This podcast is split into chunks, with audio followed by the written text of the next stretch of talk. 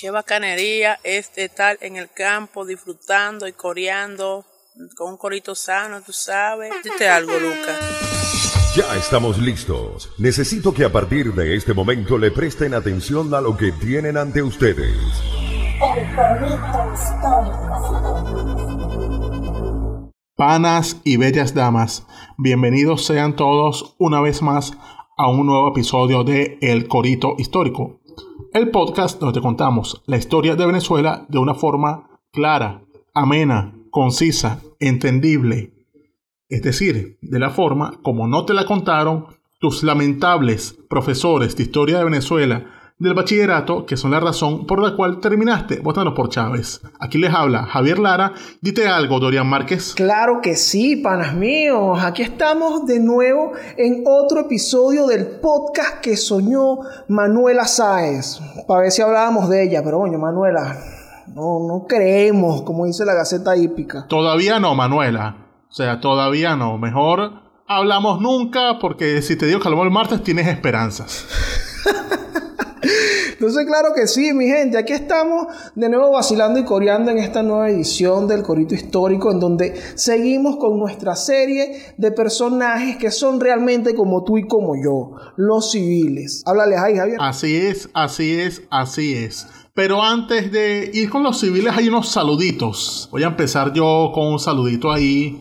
bueno, esto no más que un saludito, un saludo lacroso, porque es al pana Rafael Morles, un pana que siempre está pendiente cada episodio de nosotros, que siempre nos mandan saludos lacrosos, tanto a mí como a Drupiniel, recuerden que estamos en el canal de Daniel Lara Farías en YouTube, y entonces, bueno, el Daniel Lara, Drupiniel, nos permite estar aquí y, y bueno, este pana consume todos sus contenidos y nos manda saludos tanto a mí como a Drupiniel. ¿Diste algo a tú ahora, Dorian? Sí mismo. Bueno, saludos a ese panita, Rafael Morles, que siempre deja su saludo por ahí. Y también tengo eh, un saludo de la señora Gri Ferrer desde Orlando, Florida, Manao. Mira lo que nos dice ella, que siempre desayuna los domingos con su hija y su nieta y vacilan y corean escuchando el corito histórico. Ah, que ella es una ah. actividad familiar que tiene los domingos en la mañana. Coño, como tiene que ser. O sea, me siento orgulloso de eso que la que se escuche el corito en familia, desayunando, como tiene que ser, porque el desayuno es importante, desayunen, panas, porque si no desayunan, terminan, bueno, teniendo una visión de historia chimba como la de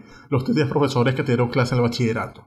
Pero entonces, Exactamente, ¿de qué vamos hoy, Dorian Márquez? Bueno, también antes de contarle de qué vamos hoy, recuerden que estamos ahí en todas las plataformas digitales con el Corito Histórico y también el Corito Histórico guion bajo en Instagram.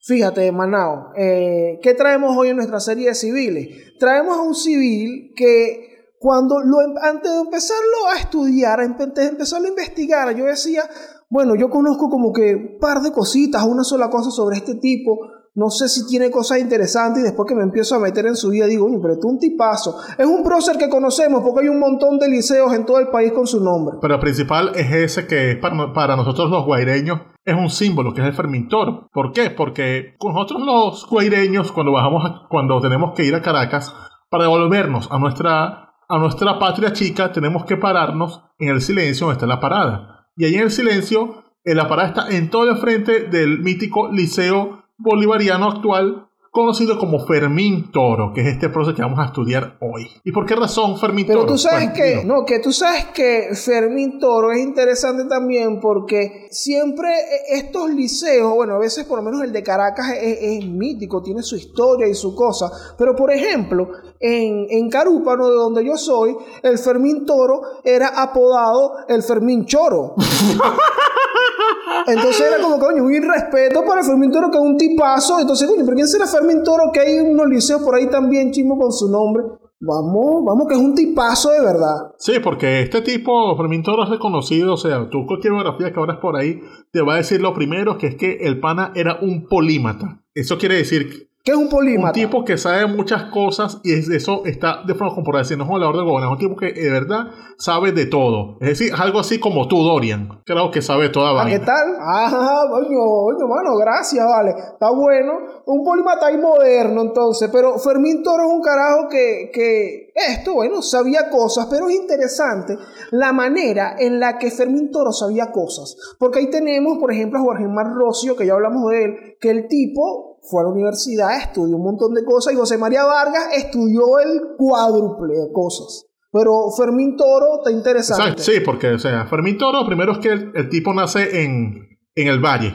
Eso cerca de Caracas, o sea, porque en ese tiempo lo que era la parroquia del Valle no se considera parte de Caracas. Pero por las cuestiones de la guerra, o sea, nació en 1906. La guerra empezó en 1910, 1911. Por esas cuestiones de la guerra, toda la cuestión de que no habían escuelas, todo estaba paralizado porque estábamos en guerra. Él, sus primeras letras las empieza a recibir una vez que se muda del valle hacia allá la Caracas real. O sea, al centro de Caracas, porque él se muda al casa de un pariente. Un pariente que era nada más y nada menos que el famoso Marqués del Toro. Francisco Rodríguez del Toro tenía su casa, la Quinta Nauco, y allí llevaron al muchacho. Imagínate tú. Exactamente. Entonces allí el carajo va aprendiendo. Ta- ta- o sea, estaba, él estaba, bueno, como bien relacionado a nivel familiar, ¿no? O sea, nace, Sí, es claro. como una familia que está por ahí, nace fuera de Caracas, tienen como unas haciendas, pero eran como primos ahí de la gente del Marqués del Toro, imagínate tú. Sí, del Marqués del Toro, de María Teresa del Toro y Alaiza, viu- eh, es- esposa fallecida de Bolívar, de Fernando Rodríguez del Toro, el otro buen amigo de Bolívar. O sea, toda esa gente estaba emparentada con Fermín. Y entonces Fermín, él lo mandaba a Quintanauco y si bien no tenía como maestros para en una escuela y nada de eso, él se pone a aprender por su cuenta, se pone a leer toda la biblioteca del Marqués y todo lo va aprendiendo por su cuenta. Si no fue, no fue a la universidad porque no había manera. No fue a un colegio importante porque tampoco, también estaban clausurados. Y claro, como también tenía su apoyo familiar por, por el dinero de su familia, él aprovechó todo eso al máximo para no ser un inútil. Es decir, aprovechó eso para servir para algo de verdad. Qué bueno esto, porque fíjate, y esto es una cosa que me gusta mucho de Fermín Toro, y por eso es que decía, mira, ¿de qué manera él lo aprendió? Porque, ajá, en principio fue un tipo autodidacta. Pero ¿por qué fue autodidacta? Porque él nace en el año 1806 y ya en 1810 empiezan los peos en este país. En 1811 ahí arranca todo el tema, el tema de, de la guerra y él va, cuando se va a causas de la guerra, a casa del Marqués del Toro, él tiene apenas 10 años. Entonces, Sí. a esos 10 años él empieza, es como que, mira, estamos en plena guerra, mano, aquí no puedes salir, la universidad está cerrada, no puedes hacer nada. Entonces él podía haberse quedado, hacerse el huevón, rascándose la bola ahí, que sí, bueno, no va a hacer nada y tal, grabando el TikTok de la época, no sé cómo sería el TikTok de la época, pero él se dedicó fue a estudiar y que vamos a leer estas cosas, ¿vale? Vamos a Sí, o incluirlo. sea, mira, te lo comparo de una manera. Ese es un pana que el horror no les permitió ganar su conocimiento. Es decir, yo lo veo a él como todos esos panas que se graduaron entre el año 2016 y 2019, que es en la UCB, en la Simón, en Luz. Es decir, mientras estaba la guerra, ese horror de la guerra que fueron esos años, la represión, muertos cada día, la Guardia Nacional jodiendo, hubo gente que se graduó en ese periodo, en plena represión. Yo eso lo admiro porque yo pienso que en esas mismas condiciones, si me hubiese tocado estudiar en la universidad en esos años, yo habría desertado fácilmente. O sea, yo, yo sí lo digo, o sea, yo habría desertado porque la pinga, yo en esas condiciones no joda. Tiraba la toalla. Y muchos chamos que le echaron bolas y ahora tú los ves que están, que están fuera del país y, y coño, y fraude lo lograron, pues. Sí, es Toro una fue algo buena- así. Es una muy buena, sí, es una muy buena comparación porque de verdad que había estallado la guerra. Caracas estaba en un solo tira y encojo de que si estoy con los realistas, me tomó este, me tomó Bolívar, tomó el otro. Todo eso ocurría ahí y él estaba instruyéndose y aprendiendo un montón de cosas. Sí, y ya después, cuando la guerra terminó, o sea, ya con todo su arsenal de conocimientos, el, el carajo fue capaz de entrar en el año 1928 como funcionario en el Departamento de Hacienda, es decir, en lo que era el CENIAT de entonces. El carajo demostró que él sabía leer, que sabía escribir, que tenía conocimientos de leyes, de, de Hacienda, de aduanas, y le dieron su cargo en el CENIAT de entonces, a, a fuerza de conocimiento, o sea, sin usar palanca, sin usar una rosca, sin un amigo de un amigo, nada de eso. El carajo entró en el CENIAT de entonces a trabajar. Porque sabía, porque él sabía. O sea, y Fermín Toro es un tipo de esto que tú te pudiste haber encontrado en cualquier momento por ahí en, en Claro, porque el carajo lo mandaron a La Guaira a trabajar. Es decir, si Fermín Toro hubiese vivido en La Guaira del año 2013 al 2019, capaz nos encontrábamos en el Light Garden, en el Latin Quarter, vacilábamos ahí en los chinos, no sé. O sea, era ese pana que, que no se había encontrado porque todos estamos relacionados por las cuestiones de, del oficio. Sí. Mira, pero en este año 1828, Javier, él, él prácticamente cumple el sueño de cualquier caraqueño de la época. Así. Porque en este año él consigue trabajo acá en el Departamento de Hacienda y además se casa con su prima. Ya va, de Vana. Ajá, bueno, como, como cualquier caraqueño que se Chamo, pero- de ser caraqueño en los años 1828. Chamo, pero ¿qué estás viendo? No es un invento mío. Los bichos son los margariteños de entonces los caraqueños. Coño de la madre. Bueno, se casa con su prima María de las Mercedes Tobar y Rodríguez. Sí, era su prima. No había forma de, de decir, no, es una prima lejana. No, coño, tu madre, estás comiendo carne de prima. Coño, pastel de leche y ca- y carne de prima. Entonces, bueno. Hijo del diablo, háblales. de su cosa. Bueno, Fermintoro tenía su sangre ahí de mantuano, caraqueño y tal, así que ahí cumplió con su con su destino y su sueño, ¿vale? Porque ese, en ese año consiguió trabajo y también consiguió el amor y, y confirmar el amor de su prima ante los ojos de Dios. Ok, ok. Pero ojo, si bien las aduanas eran un, un beta bien de pinga para él, él no tardó en entrar en política, porque él, decía, él sabía que era un avanzado, entonces dijo, no, vamos a volver para Caracas después de estar en las aduanas. Y entonces el carajo cuadró entrar como diputado al Congreso. Entró por diputado como, eh, por Caracas. Y ojo, está este Congreso que es bastante antibolivariano posterior a la muerte del Libertador. Y él fue uno de los pocos, o sea, él, Vargas, que, bueno, él fue capaz de defender la memoria del Libertador en sus discursos, diciendo, siendo capaz de pedir que se repatriaran los restos del Libertador. Es decir, con dos bolas dijo, no, no, no, no, ustedes tienen que respetar al Libertador porque a pesar de todo lo que ustedes digan, sí, todas las rivalidades, que era un militar, miren, ese tipo hizo todo lo posible para que tengamos una república. Y por lo menos le debemos eso, debemos que ese hombre repose por lo menos en la ciudad que lo iban a hacer. Carajo, con dos bolas dijo eso ante un congreso opuesto al Libertador. Y paso. Y es, in- y es interesante porque de los, los civiles que hemos hablado hasta este momento con Fermín Toro, muy bolivarianos, ¿vale? Sí, Fermín Toro, Vargas. Muy defensores de la civilidad, pero Rocio. muy bolivarianos también. Claro, porque por muchos errores que ha tenido Bolívar, uno como se tiene que ver que es como el padre de las formas republicanas. Es decir, esa cosa que hizo con Vargas, de llamarlo para reformar la universidad, lo que hizo con Rocio de ponerlo en un cargo, un cargo como civil que se merecía. O sea, pudieron haber escogido a cualquier militar. El carajo dijo, no, Rocio, porque usted es un tipo de leyes, venga a hacer, véngase conmigo para hacer patria. Porque sí, nosotros podemos como militares hacer muchas cosas, pero para gobernar como que hace falta también tener un respaldo civil. Hay que tener leyes, hay que, las son las que hacen que las cosas funcionen. Y Fermín Toro como que vio eso también y se puso a defender a Bolívar de esa manera por- porque era como la cuestión razonable frente a la locura de algunos opositores. Pero también él pasa allá. En el año 1937 se pone a escribir muchísimo. Empieza a escribir en, en cualquier periódico sobre literatura, política. Y a su vez se pone a clase en colegios. Sí, empieza como a repartir su conocimiento propio. Era un tipo que hacía lo que lo mismo que Vargas, que compartía su inteligencia. Eso también es loable.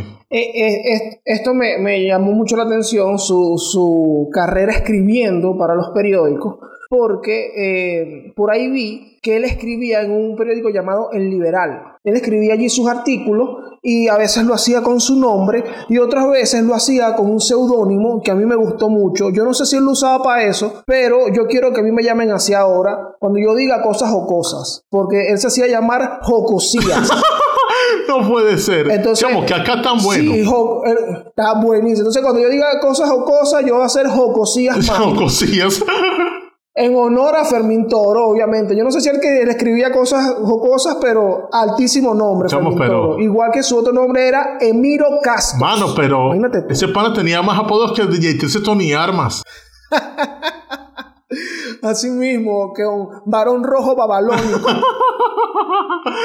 Esa- era, era el DJ 13 antes. Sí, era el primer, el DJ 13 del siglo XIX, pero entonces a la vez que hacía esto, él le llama la atención de un hombre llamado Alejo Fortique. Alejo Fortique es un pionero de las relaciones diplomáticas venezolanas, el cual en el año 1939 lo mandan a ser embajador en Londres. Y él llama, como parte de su equipo, a, a Fermín Toro. Fermín Toro aprovecha ese chance, hace sus maletas y se va para la capital británica. Aquí sigue aprendiendo cosas y empieza también a escribir. Empieza a escribir una novela que fue publicando poco a poco cuando volvió al país en el año 1941, tengo entendido, ¿no? Sí, eh, es la primera novela venezolana incluso. La primera Ah, sí. novela, él estrenó el género acá en Venezuela con Los Mártires. Esto fue publicado eh, en un periódico que sale, porque tú sabes que él empezó a dar clases también en un momento.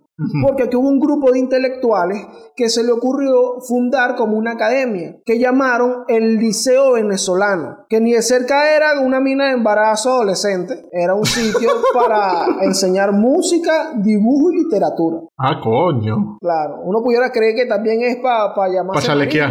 Sí, Sí, para para decir, decir, "Trece, di mira, mira, trece". mira, mira, mira, ese es marico. Mira, te lo vino mandando al otro del baño. ¡Ay, papá!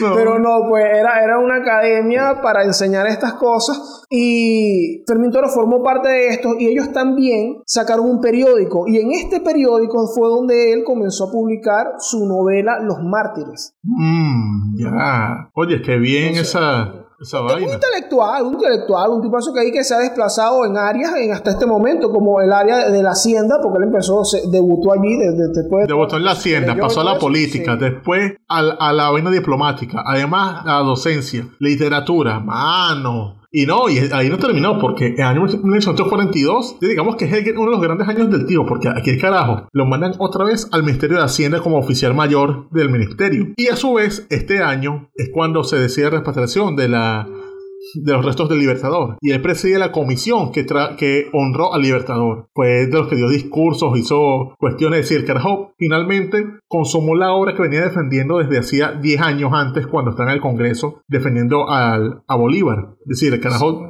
dijo, hay que estar Libertador, y ahí estaba, 10 años después, presidiendo la comisión que lo trajo. compartiendo con tipos con- como Vargas y Urdaneta, que también estuvieron presentes allí recibiendo los restos de Bolívar. Y bueno, ahí estaba también Fermín Toro, que era bueno, muchísimo más joven que ellos, pero bueno, que por su intelecto y por su carrera y por la honestidad también, era un carajo que sabía mucho, ya estaba montado en esas esferas, eh, por todas las cosas que sabía y cómo se desplazaba básicamente. Claro, claro. Él también lo llaman a, a resolver en 1844 unos problemas limítrofes con, con Colombia, que habían Sí. ahí, todavía habían esos problemitas. Entonces él va para allá y ahí también, bueno, si nos fijamos, eh, se maneja en el área diplomática, pues, porque ya tenía también esta, esta práctica como secretario de Alejo Fortique. Sí, el carajo estuvo entre, como diplomático entre Francia, España e Inglaterra. Incluso, si bien los que más negociaron el reconocimiento de Venezuela como Estado independiente por España fueron precisamente Carlos Sublet, Alejo Fortique y Rafael Urdaneta, uno de los que como que puso la cuestión del sello a esa cuestión fue Toro, porque, bueno, ya Sublet ya estaba en Venezuela como, ya se por eso, estaba como presidente, pero tanto Alejo Fortique como Rafael Urdaneta fallecieron mientras eso se estaba consumando, o sea, recuerden que Urdaneta, como habíamos comentado antes en un episodio, él falleció en París mientras estaba en esas reuniones, y Alejo Fortique falleció poco después, entonces el segundo, el el siguiente en el escalafón era Fermín Toro, que le tocó como ir ante, ante el Reino de España como a terminar de ratificar ese reconocimiento, es decir, como a ponerle el último sello que faltaba. Ese con la reina, con los, reyes- con los nobles de allá para hacer todas esas reuniones que hacían falta para terminar ese finiquito. Bueno, y él en ese momento tuvo prácticamente como una gira por ahí por Europa, porque él estuvo en España, estuvo en Francia, estuvo en Inglaterra, y en todos los lados a donde fue, fue recibido por, bueno, en ese momento, lo- los reyes que gobernaban. Claro. Que es Sí. una vaina recha porque estamos en un momento en donde o tú ves al presidente y que viaja para un lado y lo recibe y que el viceministro de asuntos que a nadie le importa. Exacto, o sea, lo recibía cualquier pendejo ahí. Entonces, aquí, a diferencia, a él lo recibían los tipos de verdad. Pero a su vez, mientras él hacía todo esto, escribía más cosas. Sacó una obra importantísima para el entendimiento de la Venezuela de entonces, que es la llamada Reflexiones sobre la ley del 10 de abril de 1834. Esto se publicó en el año 1945. Esto es un ensayo donde Fermín Toro critica esta ley. ¿Por qué criticaría esta ley? Pues esta ley era conocida como la ley de libertad de contratos o de forma ya más vulgar era llamada ley de espera y quita. Él decía que este instrumento legal, que sí, que era un instrumento legal de lo más liberal hecho en Venezuela. Sí, era como el sueño de un libergafo actual. Pero para una nación que venía de, de estar devastada por la guerra larga que tuvo para independizarse, con los problemas estructurales que tenía, era lejana de la realidad, porque esta ley permitía que los involucrados en cosas como préstamos puedan pactar transacciones que según las condiciones que ellos establezcan, se pueden hacer efectivas sin que los poderes públicos se inmiscuyan en los tratos. Es decir, lo, lo que pasaba con esta ley era que alguien que tenía unas tierras iba a pedir un préstamo, préstamo para, su tierrita, pues. Y entonces le pedía un crédito a cualquier particular. Este particular le pedía a cambio de ese dinero una garantía de cumplimiento, por garantía de cumplimiento de su tierra. Así que si esa persona le va a dar, le va a dar a esa persona, a cambio, esa persona tiene que darle su tierra como garantía. Y si esa persona no le paga a un tiempo determinado, esa, esa tierra automáticamente va a pasar a este prestamista. Es decir, era lo que llamábamos usura, pura y dura. Y esto se prestaba para lo malo, porque la usura es una cuestión que se da de muy mala fe. O sea, se le, da- le hacen préstamos a gente que no, que se sabe que no puede pagar, solo con el fin de agarrarse las tierras. Entonces tú le prestabas, por decir algo, 100 dólares a una persona y le decías que, mire, para que para yo te los preste, me tienes que dar esos zapatos que cuestan 150 dólares. Y entonces esa persona le daba los zapatos y con esos reales no, no lograba reponerlos, le quitaba los zapatos, le quitaba la tierra, le quitaba todo lo que le diera la gana porque los contratos los podrían, los podían trampear y no había nadie, o sea, esta gente que caía en estas estafas no podía abogar ante nadie porque la única forma de abogar era ir a un tribunal mercantil que, como todo en Venezuela, era fácilmente corruptible. Entonces mucha gente fue quedando sin tierras, o sea, muchos campesinos quedaron sin tierras, quedaron en la pobreza y esto llevó a que, coño, ahí se armó un resentimiento, una cosa grave que Fermín Toro, que veía las cosas desde el punto de vista más fiscal, más de la hacendado, él decía como que ya va, esto es un problema. Si nosotros si hay gente que sigue llevando otras personas a la pobreza, mira, esto va a llevar a, a unos problemas que de resentimiento que van a ir a una guerra. Es decir, el pana estuvo viendo como que eso iba a ser la causa de la guerra federal. Sí, básicamente, porque tú sabes que esa ley de contratos, sí, bueno, un tema todo liberal. Básicamente era que, mira, el Estado, esto no es peo del Estado a los acuerdos a los que usted haya llegado para cualquier negociación. Pero entonces el mismo Fermín Toro criticaba diciendo que, que era lo que estaba ocurriendo incluso el tema de la usura, diciendo que el resultado de esta ley daba pie a algo que tiene nombre desde tiempos bíblicos. Y tiene nombre porque es algo muy malo, que es exactamente la usura. Exactamente, es decir, el carajo. Entonces, bueno, era como que esa, así a mucha gente quedó sin tierras, mucha gente quedó en la calle con base en este asunto. Los tribunales mercantiles no estaban funcionando. Y Fermín Toro, bueno, lanza todas estas impresiones diciendo y que, mira, como dijo Reverón, le va a salir el niño Jesús y le va a echar una broma. Sí, es algo así como, o sea, él decía que, mira, hay mucha gente que en nombre de un liberalismo cualquiera está condenando a muchas personas a la pobreza. Y esto, esto no es liberalismo. Esto es una cosa más de, más de coño madrada. Entonces el pana lo que hizo fue usar argumentos tipo los que planteaba Rocio con el escribo del triunfo libre sobre el despotismo. Es decir, que tomaba muchos fundamentos bíblicos y liberales clásicos para de esa forma explicar cómo ese entramado legal era incorrecto, inhumano e incluso hasta contrario a Dios. Porque él decía, mira, la usura es tan mala que sale en la Biblia y la ponen como algo terrible. Tú vas a ir e irte contra Dios. Mano, no puedes. Es decir, con eso el carajo se fue como ganándose la conciencia de algunas personas, algunos liberales. Entonces que fueron diciéndole como que, coño, sí, esta vaina no es correcta. Hay que tomar en cuenta estos planteamientos. Él- él- y, y ojo, él lo hacía siendo del partido de, de la mayoría de la gente que hacía estos contratos de usura, porque era del Partido Conservador. Y Eso iba, te iba a decir, que además esto era una ley que fue promulgada, implementada por su propio bando, por el bando por el que él trabajaba, por verlo así. Exacto, pero él así le dijo, miren, no podemos permitir es que esta cosa pase. Si ustedes siguen haciendo esto, nos vamos a meter en un peo grave que, que va a arrasar con todos nosotros. Yo me, yo me imagino que desde aquellos años le salió uno por ahí, mira, Fermín Toro, suma pero no restes. No, vale, yo no creo, le dijeron. No, es que eso es... Esas son cosas de democracias con zonas grises, pana. Eso no es dictadura. No, no, no, no, no. Fermín Toro diciéndole la broma, coño, qué hay, nada. Pero fíjate, él, él trabaja, él trabaja, él, eh, esto se publica en el 45. Él regresa a Venezuela porque él está en Europa. Él regresa a Venezuela en el año 1847 y eh, es nombrado ministro de Hacienda, un tipo que viene haciendo carrera de Hacienda en el gobierno de José Tadeo Monagas. Sí.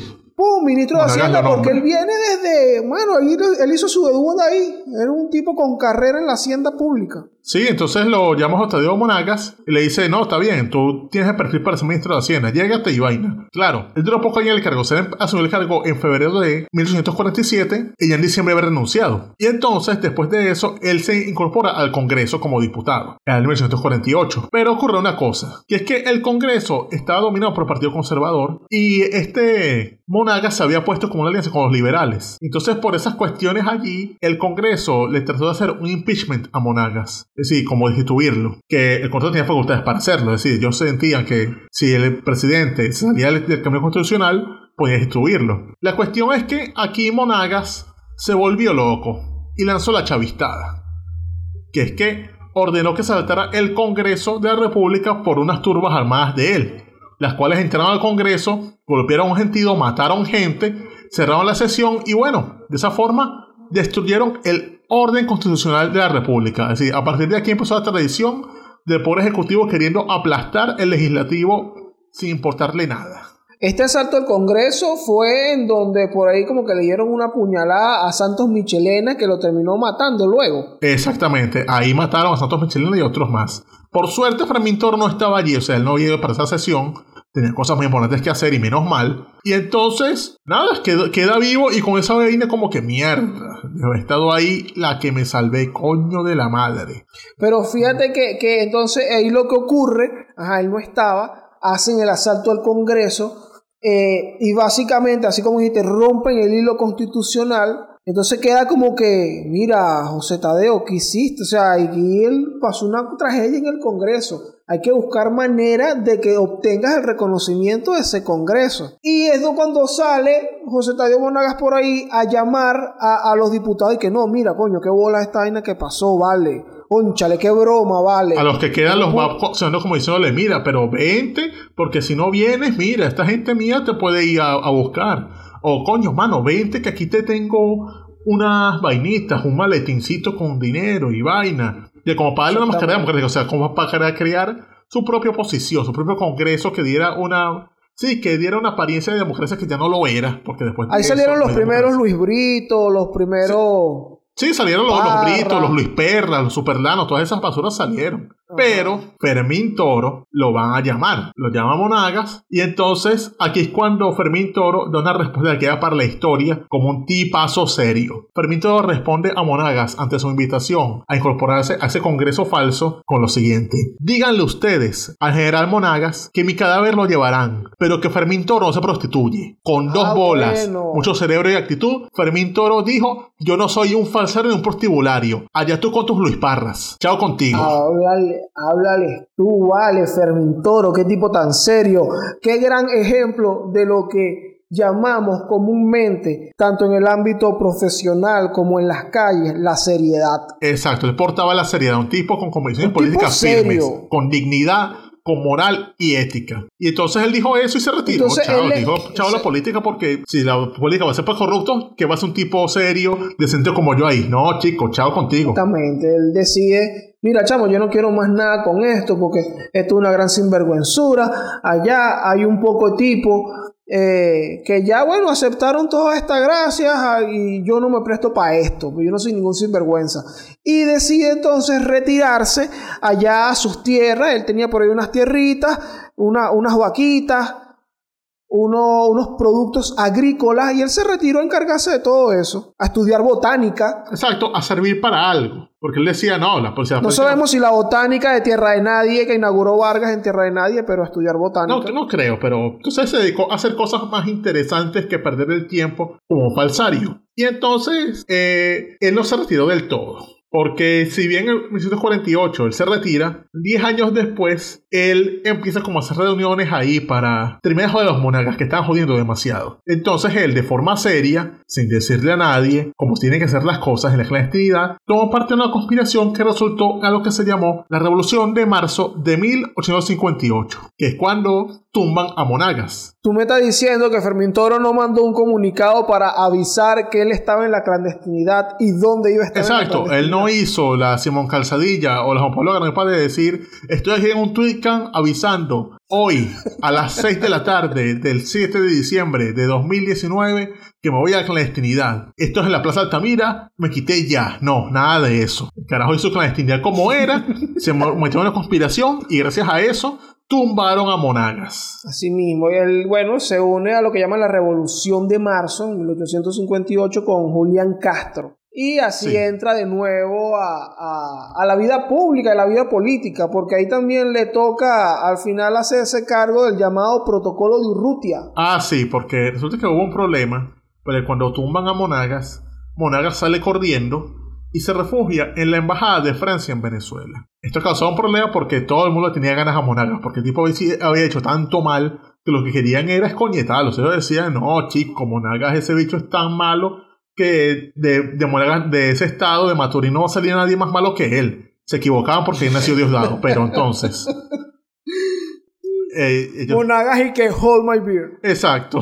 Entonces él estaba ahí refugiado en esa embajada mientras estos tipos querían sacarlo a patadas. Pero esto iba a un problema porque tú en una embajada no puedes entrar a sacar a patadas a alguien. Y entonces esto causó unas fricciones con los diplomáticos de Europa que andaban como diciendo, miren, si ustedes llegan a saltar eso va a ser un problema grave para ustedes. Porque nosotros vamos a mandar barcos, vamos a hacer cosas y miren, ustedes no quieren hacer eso. Entonces, el canciller de entonces era un de Venezuela, era un tipo llamado Wenceslao Urrutia, el cual empezó a hacer como una especie de tratado a fin de reconocer la salida de Monagas para un salvoconducto. Entonces, este fue el llamado protocolo de Urrutia, en el cual, si bien él lo empezó, pues el ahora empezó a ser el tratado, pues terminó concluyendo Fermín Toro porque Urrutia renunció. Si este, este tratado permitió que, que este Monagas se con un salvoconducto de Venezuela, se fuera a Europa y todos contentos para evitar joder más al país, o sea, para que no hubiese un baño de sangre, una locura que llevara a que, sí, a que se desbordaran las pasiones. Eso es lo que logró ahí tanto Urrutia como Fermín Toro. Haciendo, echando mano de nuevo de estas habilidades de diplomático que tuvo, porque entonces ahora no, si te dan cuenta, es un carajo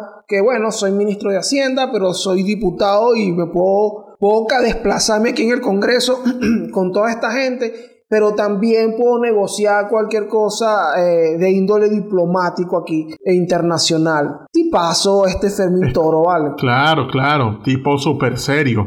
Pero entonces él pasa después de esto a entra en la llamada Convención Nacional de Valencia. Entonces establece una constitución que lamentablemente no sirvió de mucho porque fue la constitución que se hizo previa a la guerra federal, es decir, no pudo hacer nada para evitar la terrible guerra que le tocó. Y después de que empezó la guerra, a él lo mandaron a Europa a que sirviera como de interlocutor entre Venezuela y los gobiernos explicando qué está pasando en Venezuela, porque está muriendo gente aquí. O sea, fue como a, a echarle el cuento Europeo, sí. fue echarle el cuento de qué estaba pasando, de toda esa locura. Y aquí hubo, aquí hubo también algunos bienes que confiscaron el bando insurgente en la guerra federal y que eran de, bueno, de ingleses, de franceses, de españoles, y él fue para allá a explicar y que mira, chamo, lo que está pasando es esto. ¿Sabes que eso fue en el año 1860? Y ese mismo año, nuestro Fermín Toro queda viudo. Coño. Sí, ahí se muere la prima, esposa de nuestro Fermín Toro, bueno, que lo acompañó durante todo este tiempo en todas estas aventuras. Coño, qué chimbo. Sí, vale.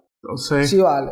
Muy triste. Pero bueno, en 1862, eh, él regresa, él Ajá. regresa de, de, de toda esta gira en Europa. Explicando todo lo que estaba pasando, regresa par de años después, y él decide salir de la vida política, que mira, yo, no me calo de nuevo a esta huevona. No, no, Sí. no quiero nada.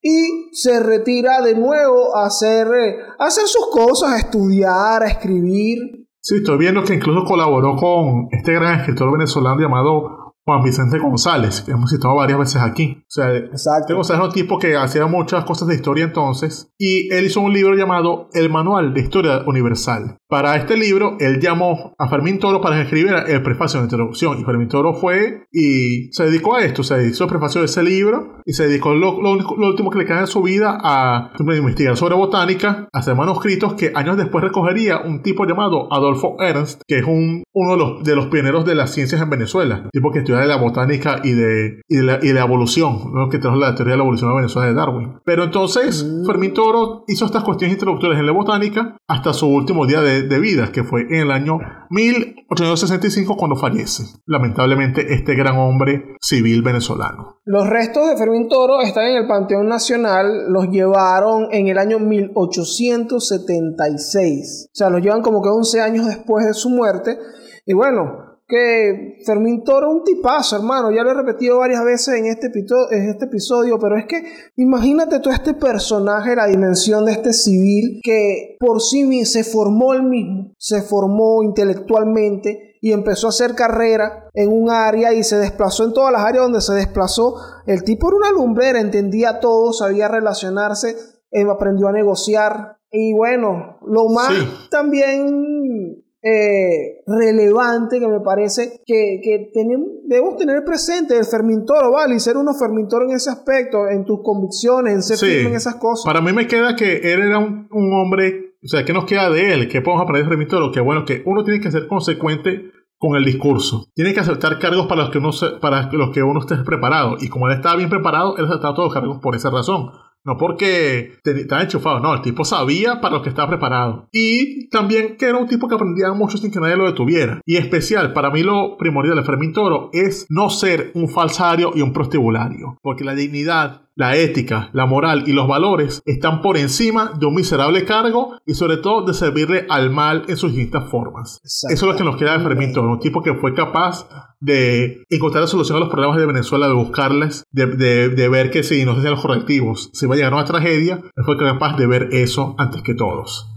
Qué, qué fino que Fermín Toro fue el primer carajo que le dijo su cosa, que se le reveló ahí claro, firme en sus convicciones a los primeros chavistas. Pero bueno, ya le vamos a hablar de los primeros chavistas próximamente. Háblales ahí, Javier. Claro, claro, claro. Recuerden que nosotros, el Colegio Histórico, estamos actualmente en el canal de Daniela Farías en YouTube, pero también estamos en Spotify, estamos en Anchor, estamos en Evox o directamente en nuestra página web www.elcoritohistórico.com. También estamos en Instagram, el Corito Histórico guion bajo. Allá siempre pueden vernos en nuestras dinámicas. Tenemos mucho material extra por allí. Pueden verme a mí en mis aventuras en, la Europa. Pueden ver a Dorian con las preguntas que puede hacer.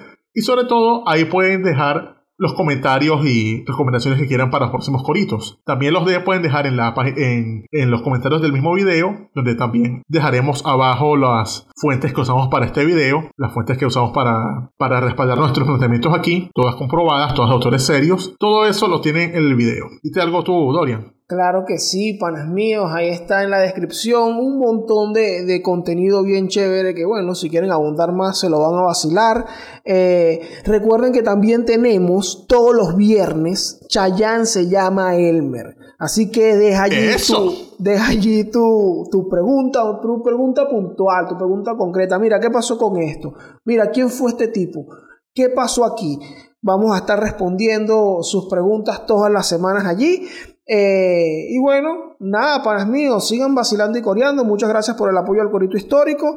Y bueno, ahí, háblales tú, Javier. Así es, así es, así es. Este fue el corito histórico de Fermín Toro. Me quité ya.